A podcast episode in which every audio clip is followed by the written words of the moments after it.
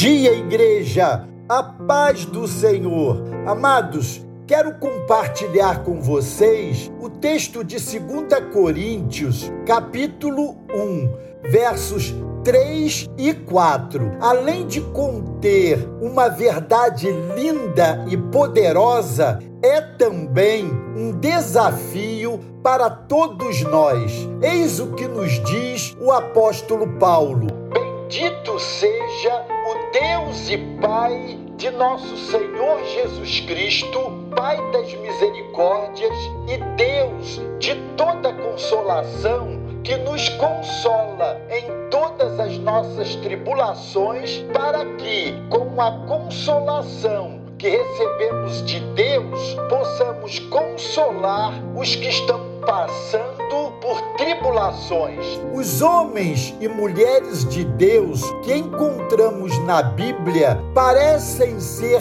peritos em qualquer situação em que estejam envolvidos, por mais difícil que seja. Os exemplos são muitos. Paulo e Silas, por exemplo, estavam em uma prisão romana pregando o evangelho e cantavam hinos à meia-noite. As paredes cederam e o Senhor os libertou. O carcereiro que os vigiava com a soltura deles pôs-se a cometer suicídio, mas Paulo disse a ele que não fizesse tal coisa, mesmo porque todos os outros prisioneiros ainda estavam ali.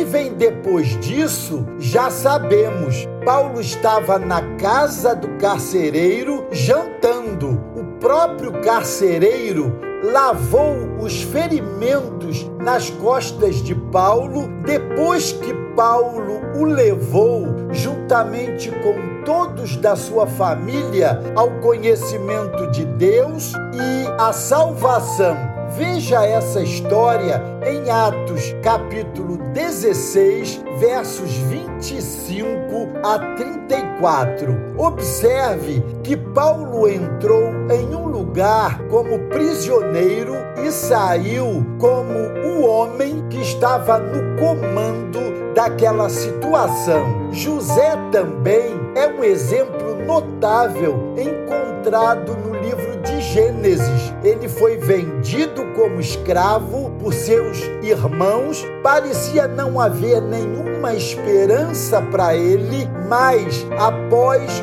uma improvável combinação de eventos, ele se tornou o segundo homem mais poderoso em todo o Egito.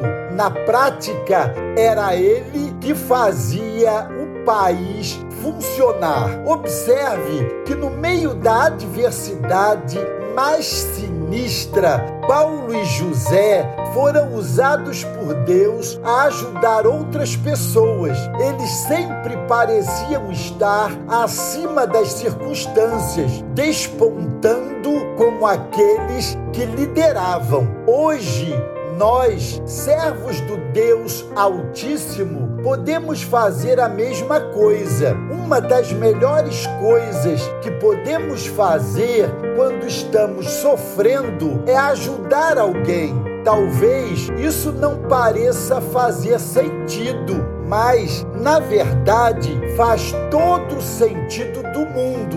Muitas vezes, diante de situações que nos ameaçam, nos vemos fragilizados, tomados daquele sentimento de menos-valia, de autocomiseração, nos fechamos em nossos quadrados e nos isolamos de todo o restante. Mas se sairmos do nosso quadrado e ajudarmos outras pessoas, acharemos conforto para nós mesmos, ao mesmo tempo em que distribuímos conforto.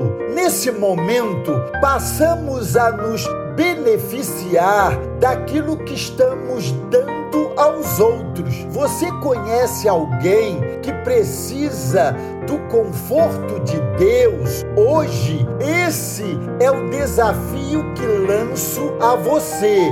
Não espere estar numa boa para fazer o bem a quem precisa. Faça disso uma prioridade e você encontrará nisso mesmo o seu próprio conforto.